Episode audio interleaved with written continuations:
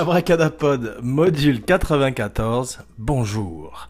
Alors, aujourd'hui, dans la série Instant Classic, la série classique instantanée d'Abracadapod, le grand chef-d'œuvre de euh, Christopher Nolan, Dunkerque. Dunkerque en français. Alors, c'est un film de 2017 qui vient de sortir. Il est sorti déjà depuis quelques mois. Euh, cependant, méfiez-vous car il y aura quelques spoilers. Bon, c'est difficile de spoiler un film qui est aussi viscéral, qui est une expérience qu'il faut vivre au cinéma à, tout prix, en particulier si possible en IMAX ou en 70 mm, car effectivement, euh, c'est une prouesse technique, technologique de la part de Nolan, qui signe là son chef-d'œuvre, le deuxième film préféré d'Abracadapod, après The Dark Knight, dont nous reparlerons un peu plus tard. Donc pour l'instant, Dunkerque. Alors euh, pourquoi euh, une critique aussi tard, dans l'été, aussi tard après que le film soit sorti? D'abord, pour éviter les spoilers trop frais, à la manière d'Abracadapod. Abracadapod respecte bien désormais son frère avec qui il fait Dopa et qui euh, a les spoilers en horreur, les spoilers en horaire et qui ne supporte pas qu'on lui déflore les films. Donc en son honneur, puisqu'il nous retrouve dans quelques jours en compagnie du premier invité de Dopa, Philippe de Chauvron. Et oui, pour une spéciale The French Connection, c'est lui qui a choisi euh, le film, très grand film, dont euh, Dopa se, sera ravi de parler avec lui, en particulier Gilles Weber, qui ne l'a probablement pas vu, ce qui sera euh, très intéressant dans la discussion. Donc rendez-vous dans quelques jours avec Gilles Weber, Philippe de Chauvron, Dopa 14, The French Connection. pour l'instant, Dunkerque, donc donc euh, Abracadapod s'est fait un petit peu tirer l'oreille, Abracadapod s'est fait tordre le bras dans le dos pour aller voir le film, car effectivement, Abracadapod pensait que le film serait un petit peu ennuyeux à la manière d'un d'une classe d'histoire, à la manière d'un film de guerre, c'est ce film de guerre un petit peu empesé, euh, anglais, euh, et euh, les derniers films de Nolan n'ayant pas énormément plu à Abracadapod, en particulier Interstellar et Inception, tous ces films commencent en 1. Inception parce que les rêves n'étaient pas assez fous, et Interstellar parce que c'était une fois de plus trop un film à la Ron Howard, un film de premier de la classe, un film de, de, de scientifique, magnifiquement fait technologiquement techniquement une fois de plus. Euh, toujours un minimum de CGI, ce qui explique pourquoi le film a une, une réalité en particulier de Dunkerque, parce qu'effectivement il y a beaucoup plus de CGI dans Interstellar qu'Abracadapod n'a vu que par morceaux, donc Abracadapod n'en parlera que par morceaux.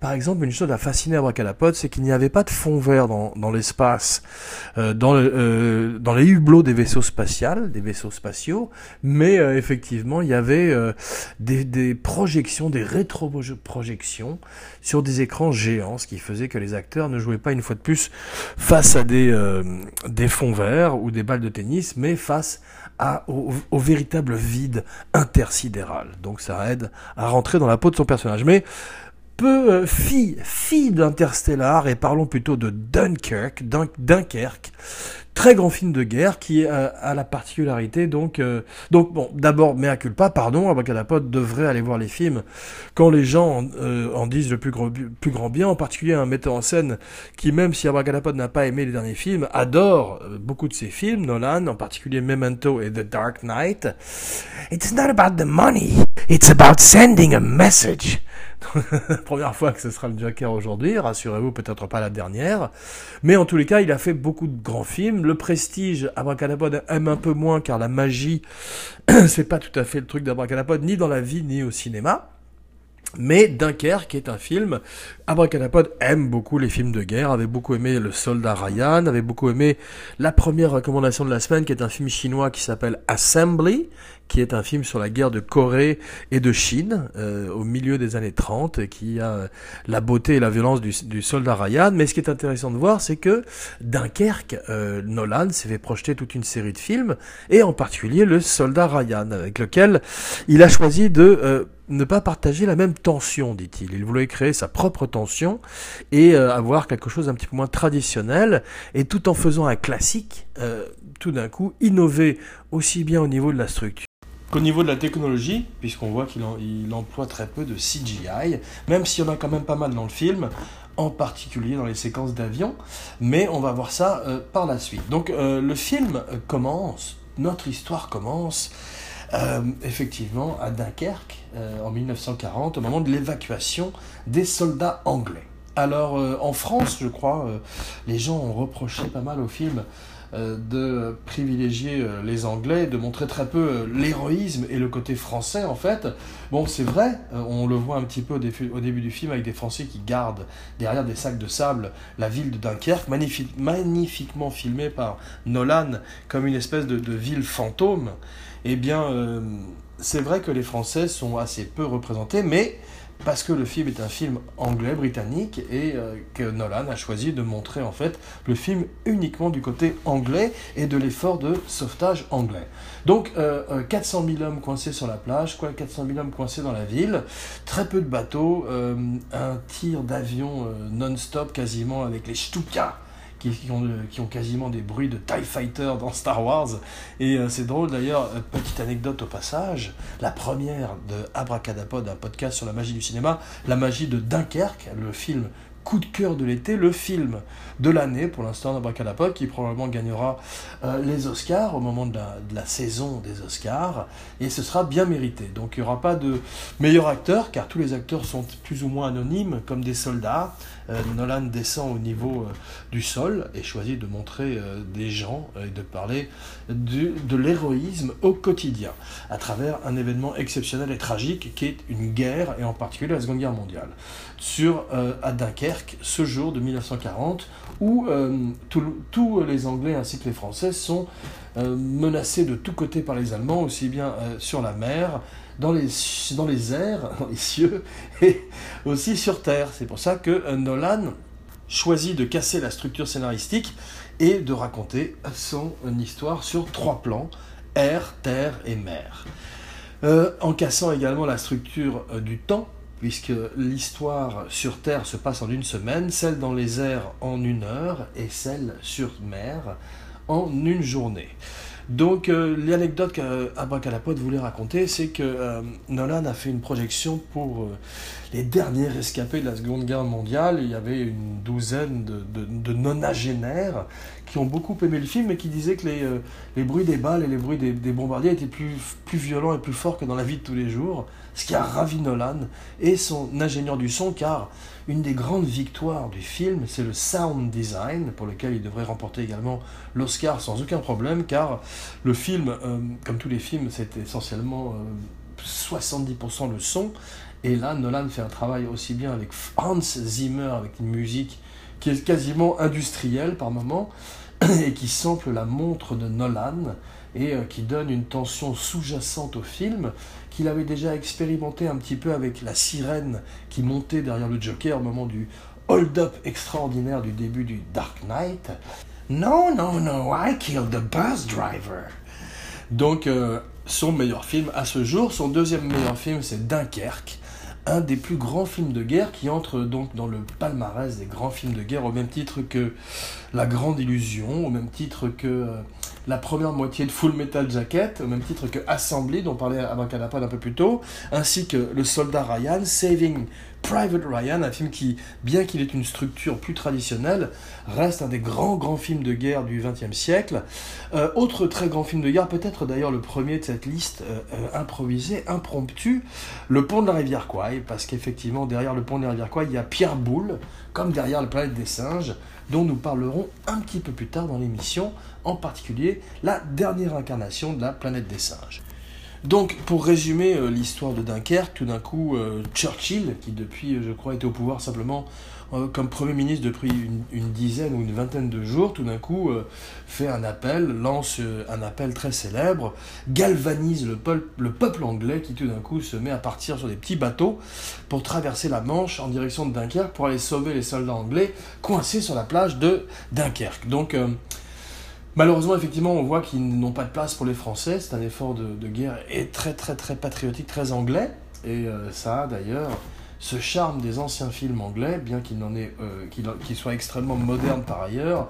Tous ces acteurs parlant anglais, on voit que la force de pouvoir faire un tel film pour Nolan, c'est de ne pas avoir pris un seul acteur américain et de raconter un film qui finalement n'est pas une victoire, mais plutôt une retraite, une défaite, en tout cas un film de survie où la seule préoccupation de tous ces protagonistes, c'est d'arriver à sortir vivant de cette espèce de carnage qu'est Dunkerque.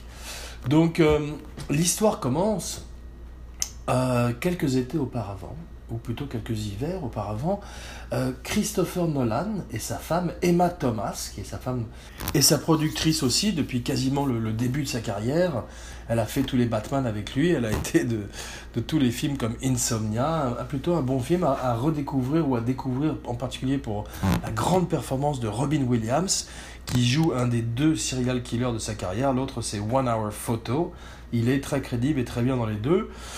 Mais donc Nolan décide de traverser, euh, de refaire euh, l'itinéraire des bateaux qui sont partis à la, rescue, à la rescousse euh, des soldats anglais sur la plage, et de partir avec sa femme et un homme d'équipage, ou un ami à lui, je ne sais pas, Bracapod ne sait pas, pour traverser la Manche. Donc il dit que ça a été très difficile, il a vécu un moment les plus difficiles de sa vie, et a compris tout d'un coup à quel point l'aventure humaine de ces hommes qui n'étaient pas des soldats et qui tout d'un coup euh, venaient euh, en aide à leurs compatriotes, eh bien, euh, est un, film qui est filmé comme un, film de Kubrick, mais avec l'espoir des films de Spielberg. Donc c'est ça qui est très intéressant, c'est que même s'il y a la même froideur, le même côté clinique, la même perfection technique, cette espèce de, de Cadillac sans moteur dont parlait Stephen King en parlant du film Shining, eh bien on retrouve ça un petit peu dans les films de Nolan, et dans celui-là en particulier, mais à l'arrivée, effectivement, ce qu'on reprochait les critiques,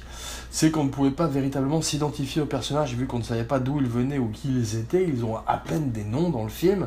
Eh bien, c'est pas grave puisqu'on est euh, à leur côté au, plein, en plein cœur de la guerre, ce que Ryan avait commencé un petit peu sur la plage au départ, la plage de Omaha, je crois, qu'il avait tourné en Irlande avec toute la figuration de l'armée euh, irlandaise à l'époque eh bien on retrouve ça dans Dunkerque, effectivement cette même viscéralité, cette fois-ci on est une fois de plus plongé au cœur de la bataille, avec des plans absolument magnifiques, où les bombes se rapprochent petit à petit de l'écran, et on voit que le grand Reutte von Reutema, qui a déjà travaillé donc avec Nolan sur euh, Interstellar, c'est celui qui a remplacé Wally Pfister, qui est devenu... Euh, metteur en scène, d'abord euh, d'un film pas terrible qui s'appelle Transcendance avec Johnny Depp, et ensuite maintenant à la télévision pour des bonnes séries euh, qui échappent, dont le nom échappe à Abracadapod.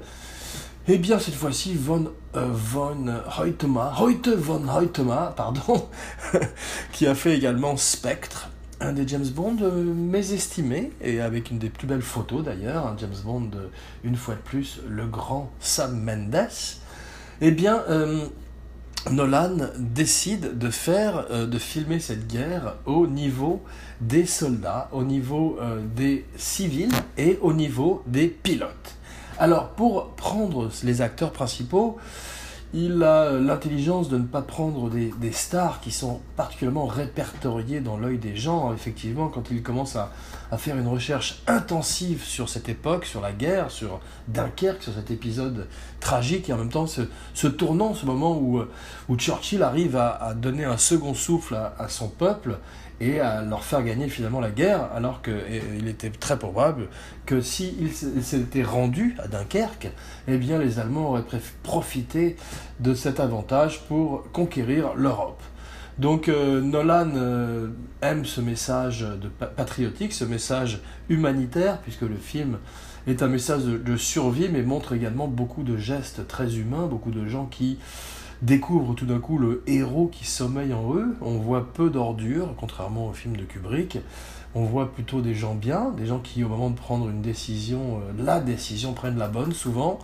Et ce qui nous amène au très grand Mark Rylance. Alors, Mark Rylance, Abracadapod le connaissait finalement assez peu avant ce film, effectivement. Euh, il est arrivé au, cinéma sur le tard, c'est un, très très grand acteur shakespearien, un peu à la manière d'un Anthony Hopkins. C'est un acteur qui devient maintenant, euh, dans la cinquantaine, un, grand nom, puisqu'il a gagné l'Oscar avec Bridge of Spies, le film de Steven Spielberg, euh, qu'il a fait également la voix du géant dans BFG, euh, Big Friendly Giant, d'après Roald Dahl, l'autre film de Steven Spielberg avec qui il travaille également, je crois, sur Ready Player One, c'est devenu un des players, un des joueurs, un des membres du répertoire de Spielberg. Et effectivement, on comprend pourquoi, car c'est un très grand acteur. Il ressemble un petit peu à Stan Laurel.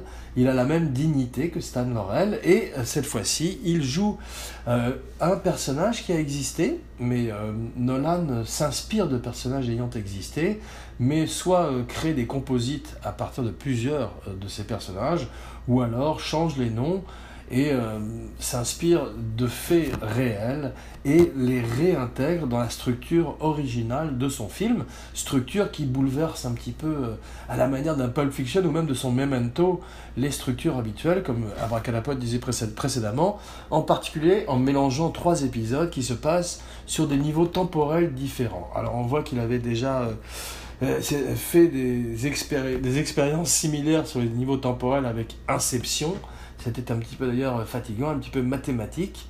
Et pas le film préféré de Abracadapod de Christopher Nolan. Mais bon, euh, Nolan est un metteur en scène qui véritablement est devenu une star. C'est lui qu'on va voir, ce sont ses films qu'on va, qu'on va voir, comme un Scorsese, comme un Kubrick, comme un Spielberg. Il est entré dans la cour des grands et c'est pour ça que son film est un très gros succès euh, en Amérique, mais également à travers le monde, où bien qu'il n'ait aucune star et parle d'un épisode finalement peu connu à part des, Européens, euh, du reste du monde, du overseas, comme on dit en Amérique, eh bien, il arrive quand même à faire près de 420 millions de dollars pour un film dont le budget de départ est de 100 millions de dollars, ce qui est assez peu par rapport à certains films de Marvel ou de DC Warner.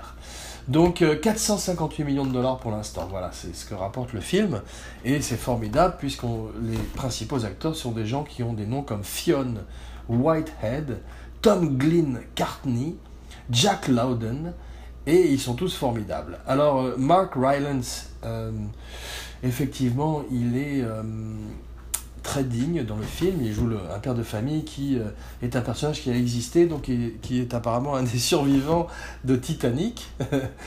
Je ne sais pas pourquoi ça me fait rire, mais en tous les cas, bravo à ce personnage dont le, nom échappe une fois de plus à Abracadapod, mais s'appelle Mr. Dawson dans le film. Et euh, au lieu de laisser son bateau être réquisitionné par la marine, euh, par euh, la marine anglaise pour partir à Dunkerque sauver leurs troupes, il décide de prendre les commandes de son propre navire, de partir avec son fils et un ami de son fils. et de d'aller aider lui-même ses compatriotes. Donc en chemin, il croise le très grand Killian Murphy, qui lui-même croise la route de euh, Christopher Nolan, peut-être pour la cinquième fois, effectivement, il a été un très grand scarecrow, un très grand épouvantail dans euh, deux des Batman, dans trois des Batman de, Nolan. C'est le seul qui revient dans les trois Batman, il est formidable. D'ailleurs, deux des méchants de Batman reviennent dans Dunkerque. Killian Murphy, mais aussi le grand Tom Hardy, dont nous parlerons un peu plus dans quelques instants. Eh bien, euh, euh, Mark Rylance euh, est formidable, puisque effectivement, on a peu l'habitude de le voir, et qu'il a encore une certaine fraîcheur au cinéma, et qu'on peut tout à fait s'imaginer ce personnage dans la peau de, ce rescapé du Titanic, qui part aider des soldats à Dunkerque avec son fils, on croit d'ailleurs que c'est ses deux fils, car ce qu'on a reproché à Nolan, c'est qu'il explique très très peu, et que finalement, à part deux trois acteurs qui sont blonds, tout le monde se ressemble, tous ces jeunes acteurs anglais bruns sur la plage ont un peu tous la même tête et c'est difficile de les différencier. En particulier quand ils ne les nomment pas et quand ils ne leur, donnent pas particulièrement de morceaux de bravoure à la manière de scénarios plus traditionnels qu'ils leur donneraient un passé, une, une petite amie au pays et des choses comme ça. Mais là, donc Nolan n'est pas intéressé par le passé, par le futur. Il est de façon extrêmement euh, bouddhiste dans le présent et euh, nous offre euh, cette histoire de guerre qui est à la manière d'un film sur le Vietnam, âpre et euh, sans concession. Voilà, donc Nolan ne fait pas de sentimentalisme, il fait effectivement un film qui présente étrangement euh, des Allemands très absents, puisqu'on ne voit jamais l'ennemi, on ne prononce jamais leur nom non plus, et c'est peut-être aussi intelligent que ce choix de Platoon de ne pas montrer les ennemis vietnamiens, contrairement à Apocalypse Now, ou même également Full Metal Jacket. Autre grand film de guerre, en particulier la première partie avec Lee R. Ermey, le sergent instructeur de l'enfer, et le grand Vincent Donofrio dans le rôle de Private Pile. Donc des soldats fantastiques, il y en a dans ce film, il y en a beaucoup, tout le monde est extraordinaire, tous les acteurs ont une vérité, on sent qu'ils ont étudié l'histoire, ils sont habillés avec euh, les mêmes vêtements que l'époque, tout est recréé euh, au cordeau par euh, Nolan, qui est aussi obsédé par le, le, détail et un perfectionnisme du même titre, du même niveau qu'un Kubrick ou qu'un Visconti, et qui probablement, dès qu'il peut utiliser les vrais costumes, les vrais bateaux, les réutilise. Alors, il fait acheter ou il achète lui-même un avion, un, un Spitfire, je crois, ou peut-être un Stuka en tous les cas, un avion de l'époque pour 4 millions de dollars. Ils sont de plus en plus rares. Euh, il les fait modifier et euh, offre finalement à, aux avions, aux bateaux, à, euh, à toute cette armada un rôle aussi important qu'aux êtres humains. Et il a la même obsession pour les machines que pouvait l'avoir Stanley Kubrick. Donc une fois de plus, le grand, l'ombre du grand Stanley Kubrick plane sur le film, en particulier également son Sentier de la gloire, qui est également un des grands grands films de guerre de l'histoire du cinéma, un film sur la Première Guerre mondiale, ce qui est assez rare dans l'histoire du cinéma. Il y en a quelques-uns comme À l'Ouest, rien de nouveau, et plus récemment Wonder Woman, qui était pas mal fait du tout avec la très grande Gal Gadot. Donc à part Mark Rylance, grand acteur shakespearien, qui, euh, à euh, l'âge de 57 ans, commence une très très belle carrière au cinéma, quasiment, en tous les cas dans la cinquantaine, à la manière d'un Louis de Funès, à la manière de ces acteurs qui ont réussi très tard et qui sont euh, aussi spectaculaires que des acteurs qui auraient commencé plus jeunes. Eh bien, il y a des acteurs très jeunes. Il y a un acteur dont c'est le premier film. Beaucoup de gens ont craint euh, au départ qu'il ne déraille le film avec le bagage qu'il amenait. Abracadapod étant assez peu intéressé par la pop musique actuelle, euh, n'avait rien attaché à ce personnage et trouve qu'il est formidable dans le film, c'est Harry Styles.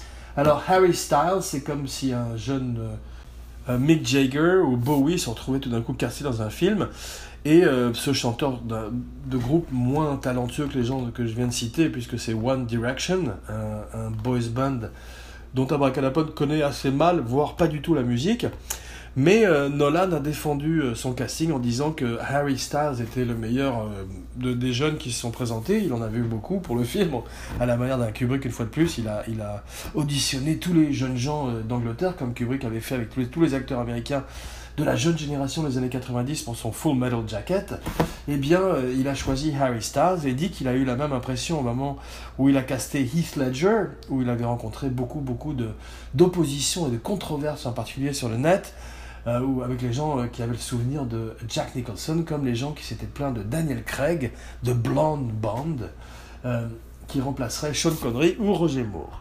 Alors, le problème ne se posait pas véritablement non plus, puisque le rôle de Harry Styles, de même que tous les rôles du film, c'est un véritable ensemble cast où euh, tout le monde brille ou tout le monde ne brille pas d'ailleurs, c'est assez peu écrit, il y a très peu de dialogue, c'est un film muet.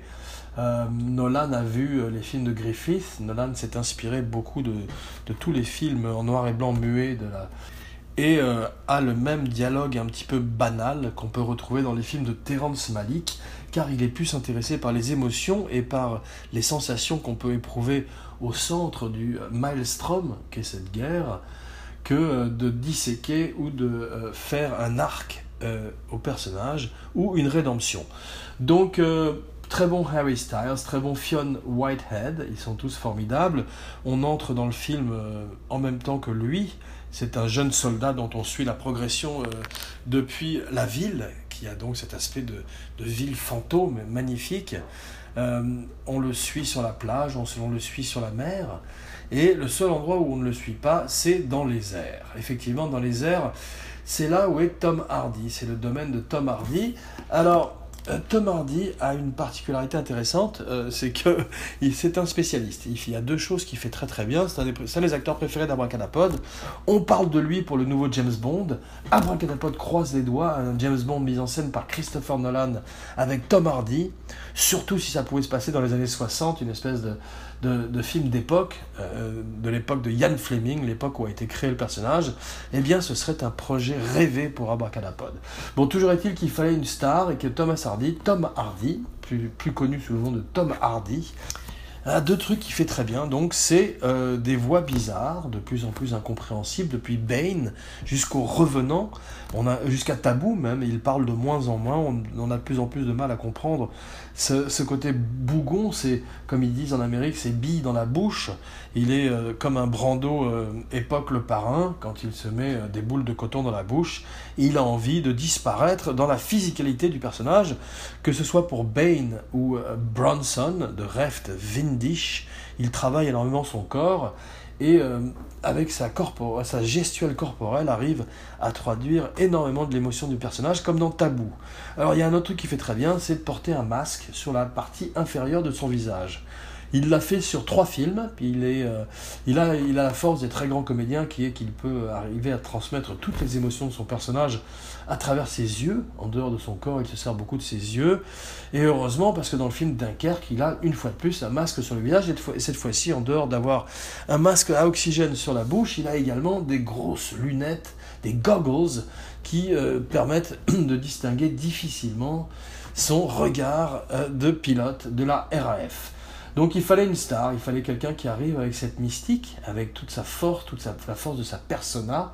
Et on voit que depuis Bane, où il a également ce masque sur la moitié basse de son visage, à Mad Max, Max Rokatansky dans l'extraordinaire Fury Road, un autre film où il y a très peu de dialogue, un autre film qui s'inspire beaucoup de la grammaire des films muets, eh bien il a un masque également sur le visage, il le fait très bien.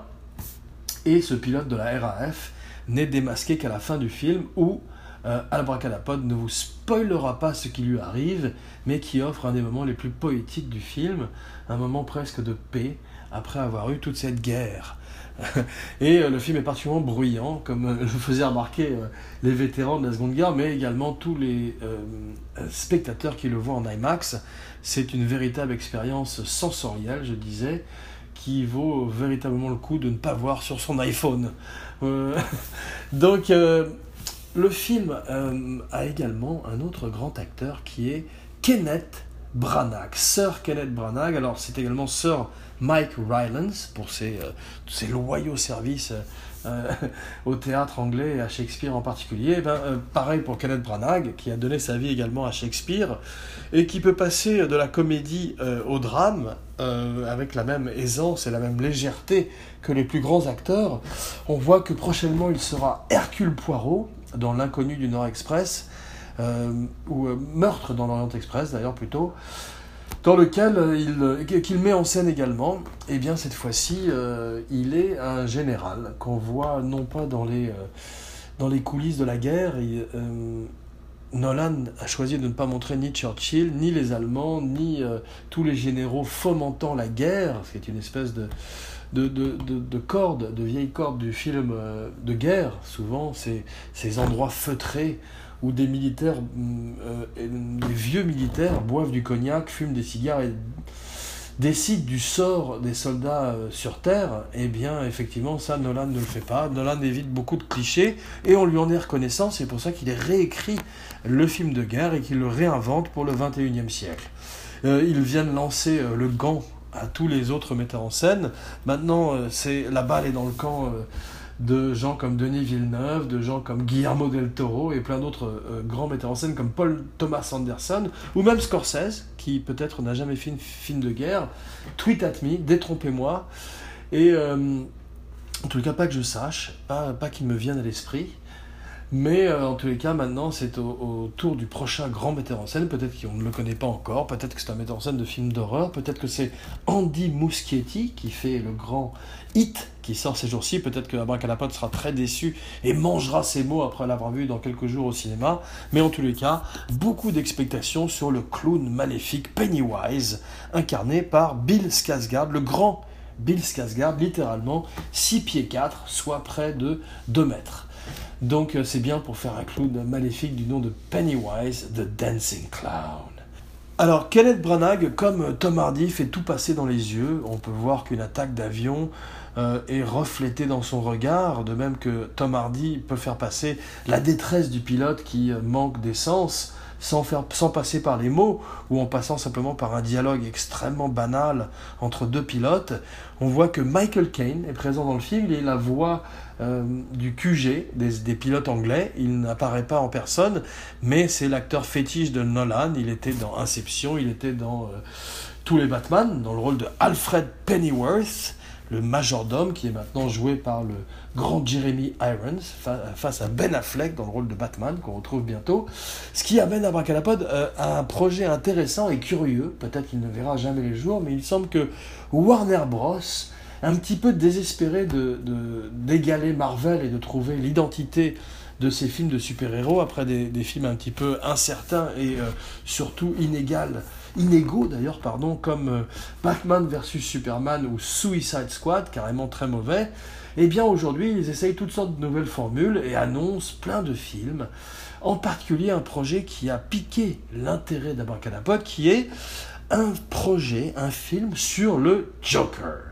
Et eh oui, euh, le Joker, un des personnages préférés d'Abracadapod, euh, peut-être le personnage de fiction préféré d'Abracadapod, en particulier quand il est joué par Heath Ledger ou quand il est dessiné par Bob Kane, Bill Finger et Jerry Robinson, qui ont fini par avoir gain de cause et à être reconnus comme les, les dignes créateurs de ce personnage.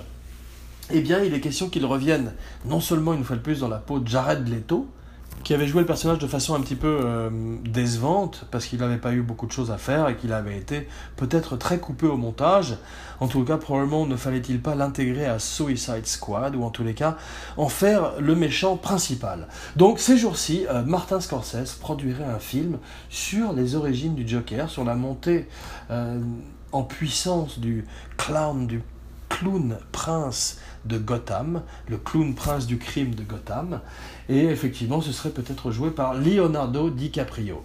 Alors euh, espérons que ce projet verra le jour, mais c'est un projet qui intéresserait Abracadapod puisque tout d'un coup ils ont mentionné euh, la volonté de faire un film qui aurait euh, l'âpreté, le côté rugueux d'un taxi driver, d'un film des années 70, une période chère au cœur d'Abracadabra. Donc euh, bravo à Nolan, on espère qu'il va revenir bientôt avec euh, un film, un western, un film d'horreur, un film de genre encore. Qui sait, un James Bond. en tous les cas, euh, longue vie à ce metteur en scène qui atteint sa maturité, qui est au sommet de sa force, de sa forme, avec Dunkerque. Cabracadapote vous recommande une fois de plus d'aller voir sans plus tarder en salle, bien qu'il risque de passer encore quelques semaines. Euh, sur les écrans, euh, vu qu'il n'y a pas encore grand-chose en ces périodes pré-Oscar. Donc, euh, ce qui nous amène sans plus tarder à cette année, cette, cette abracadannée-là, dont voici le jingle Welcome to the Jingle.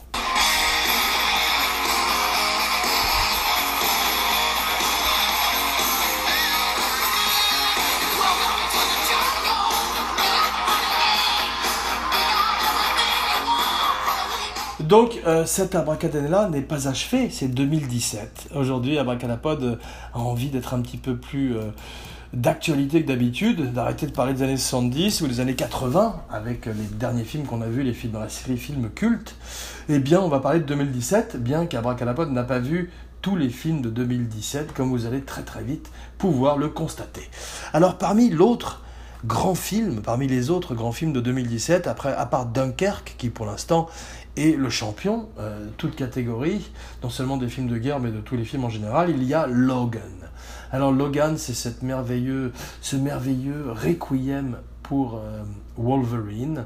Euh, ils ont fini, après avoir fait trois films, après avoir fait, je crois, huit X-Men, à faire un bon film avec Hugh Jackman dans le rôle de Wolverine, un rôle pour lequel il a donné beaucoup de sang, beaucoup d'eau, beaucoup de sueur, à la manière de Christopher Reeve avant lui, ou tous ces Chris Evans, Chris Hemsworth, tous ces gens qui s'appellent Chris, qui euh, deviennent petit à petit les héros qu'ils incarnent. Alors Logan, c'est aussi un autre film qu'il faut voir en salle, c'est euh, James Mangold qui fait un autre western après le 3h10 pour Yuma, supérieur à l'original car Christian Bell est meilleur que Glenn Ford et plus intéressant également que Van Johnson dont il joue le rôle d'ailleurs plus, plus exactement. Avec euh, Russell Crowe qui reprend le rôle, je crois, de Glenn Ford, mais peut-être que je me trompe. Euh, Alien Covenant, un film qui a plutôt plu à Abracadapod, un film plein d'erreurs, un film de Ridley Scott, et Abracadapod vous invite à, visiter Dope, Alien, la spéciale euh, Alien qu'Abracadapod a fait avec son frère Gilles, Gilles Weber, le spécialiste de Dopa. Donc euh, deux bons films de super-héros cette année, c'est pas mal. C'était Wonder Woman l'autre. Effectivement, euh, Wonder Woman nous plonge dans la Première Guerre mondiale, mais surtout Wonder Woman nous, nous présente une très grande héroïne, un rôle modèle pour toutes les petites filles à travers le monde, et c'est très bien. Enfin une super-héroïne à la hauteur et égale aux super-héros qu'on peut voir dans les films depuis 10-20 ans maintenant avec Marvel et DC. Donc euh, dans les films qu'Abracadapod a ratés et qui paraît-il sont bien, Baby Driver. Parce qu'Abracadapod n'est pas très fan euh, des films qui sont euh, des poursuites de voitures. Et également, Abracadapod est un petit peu fatigué de ces films avec des euh, gangsters comiques, des gangsters excentriques qui, tout d'un coup, sont 25 ans, 30 ans après Reservoir Dogs et Pulp Fiction, euh, un petit peu démodé aux yeux d'Abracadapod. Mais euh, Abracadapod le verra. Et bien sûr, euh, très vite, car il ne faut jamais juger un film sans le voir, ce que Abracadapod fait tout le temps. La planète des singes, on parlait de Pierre Boulle tout à l'heure avec Le pont de la rivière Quoi, un des plus grands films de, guerre, David Lean, l'empreinte euh, digitale, euh, l'ADN de David Lean est partout sur Dunkerque, comme dans la plupart des grands films de Steven Spielberg. Eh bien, euh, Pierre Boulle continue à exister en 2017 avec ses remakes de La planète des singes où Andy Serkis, euh, avec du motion capture et des boules lumineuses sur le visage, joue le rôle de César et présente euh, avec ses camarades des singes beaucoup plus réalistes que ceux des films de Franklin Schaffner, bien qu'Abracadabra préfère les films originaux avec Charlton Heston. Get your stinking paws off me, you damn dirty apes! parce qu'effectivement, ils avaient plus de charme et s'inspiraient plus directement de Pierre, des, livres de Pierre Boulle, Pierre qui boule n'amasse pas mousse, mais euh, n'a pas vu les nouveaux films, on a vu un petit peu de celui avec James Franco et n'aime finalement pas ce côté euh, martyr de ces singes de synthèse, ça laisse un petit peu Abracadapod de glace.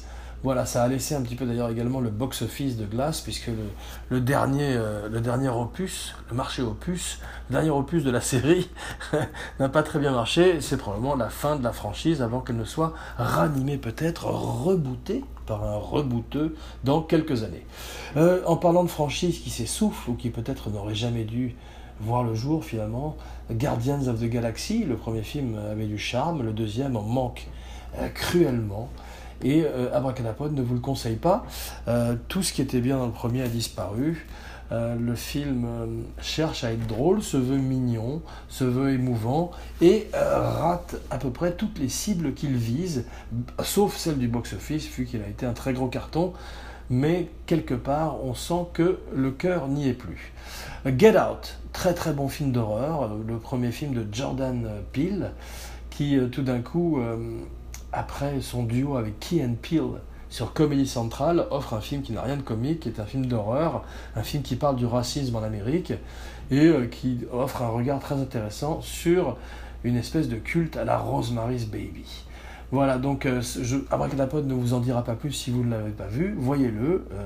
Euh, un, film qui au départ coûte près de 10 millions de dollars et en rapporte à l'arrivée près de 150 grâce au, Magic Touch, toucher magique de Midas du grand Jason Blum qui avec Blumhouse, avec les films de The Purge, avec euh, les films de Annabelle, de The Conjuring, réussit d'un coup à réinventer le cinéma d'horreur pour le 21e siècle.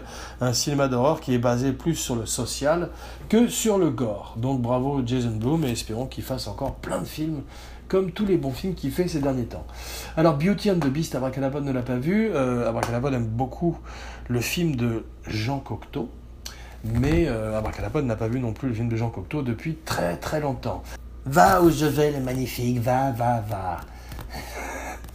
Donc, euh, le remake de, des Innocents de euh, euh, j'ai failli dire Rod Steiger, mais de Don Siegel, ça se ressemble un petit peu, eh bien, par Sofia Coppola. Abracadapod ne l'a pas vu, Abracadapod n'a pas vu l'original non plus, avec Clint Eastwood, ce sont des films, des, des, des thrillers psychosexuels euh, et qui sont en même temps des westerns, donc des propositions à la fois curieuses mais intéressantes.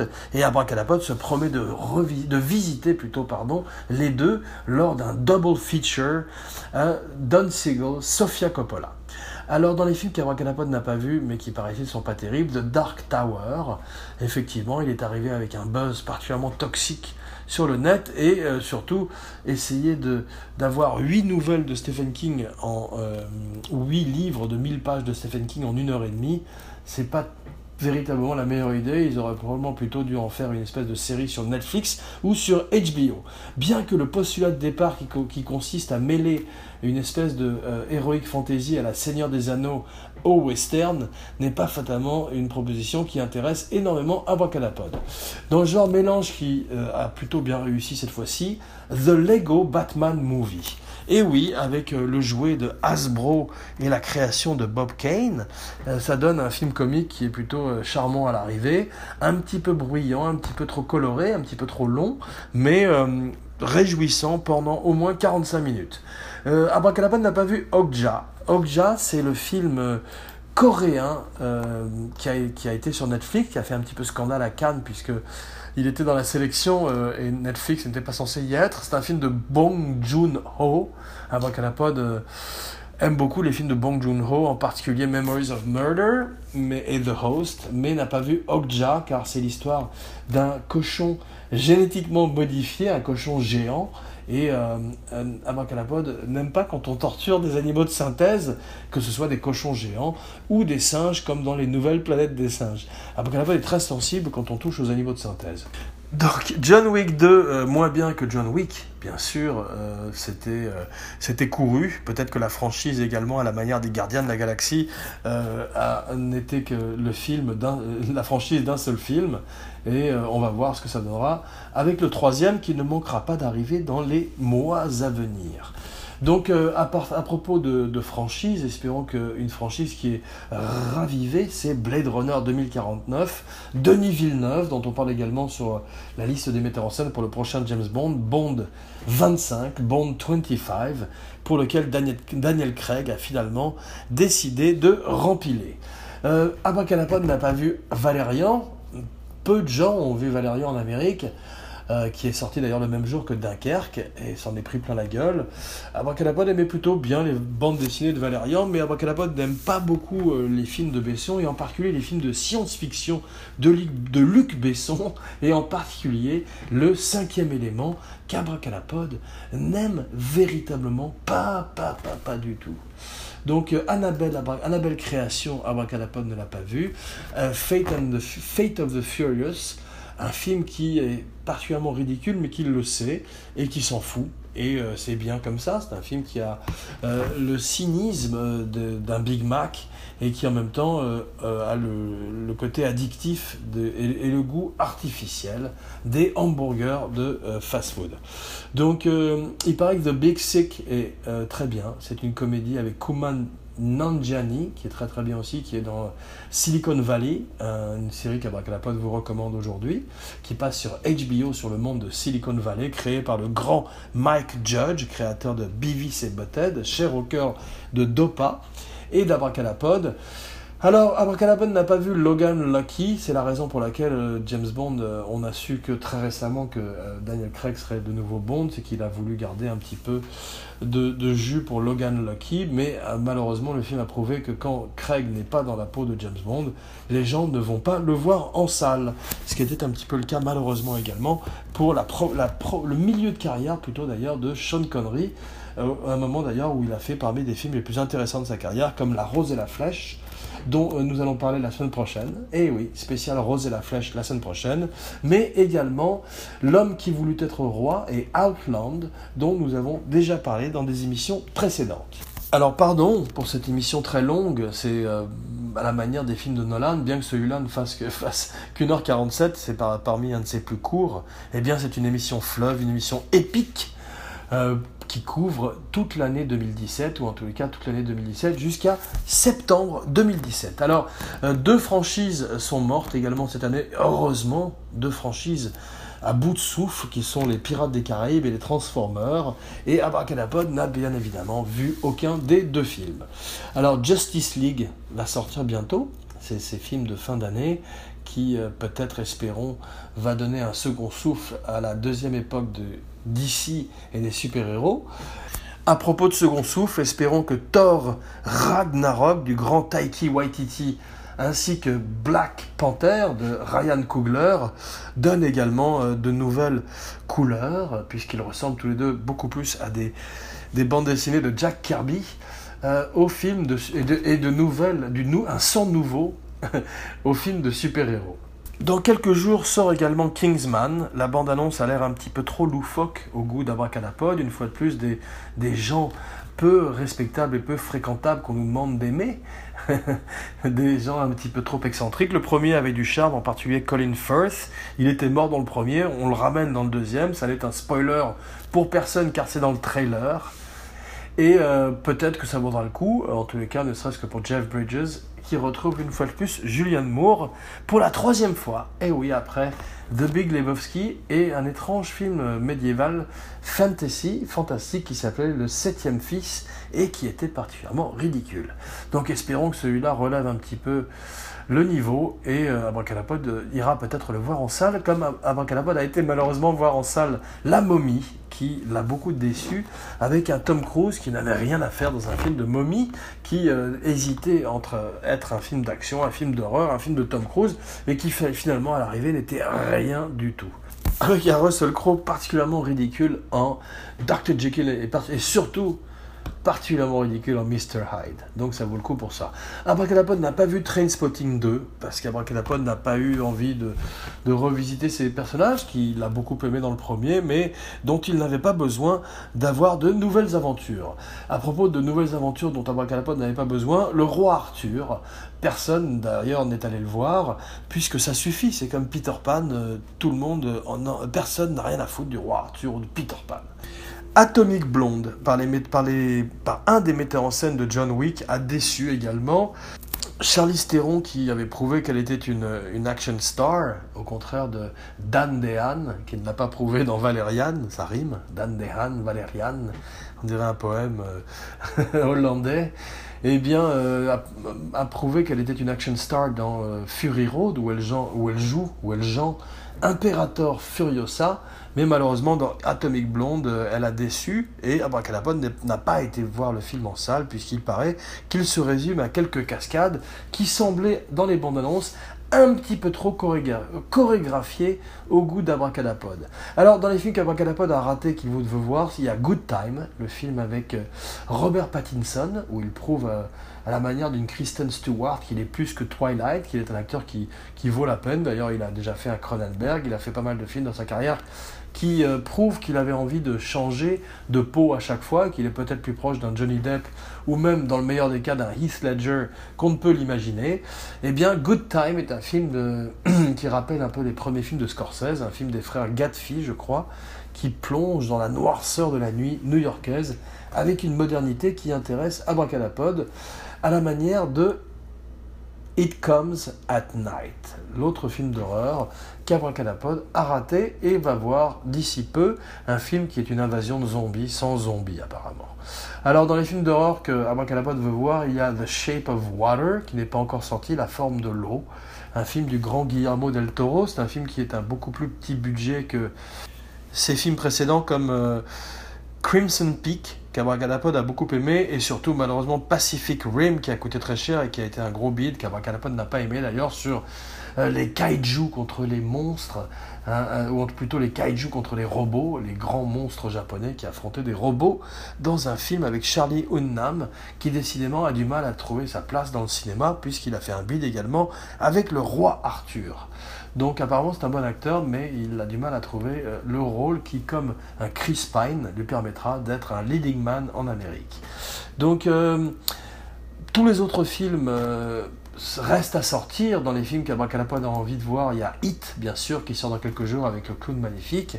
Et bien sûr, un autre film qui s'appelle The Disaster Artist, qui est euh, le making-of de The Room, le film de Tommy Wiseau, sur le pire film de l'histoire du cinéma. Donc, euh, Abracadapod, le pire podcast de l'histoire du podcast, vous salue bien bas. Jean Weber, signing off.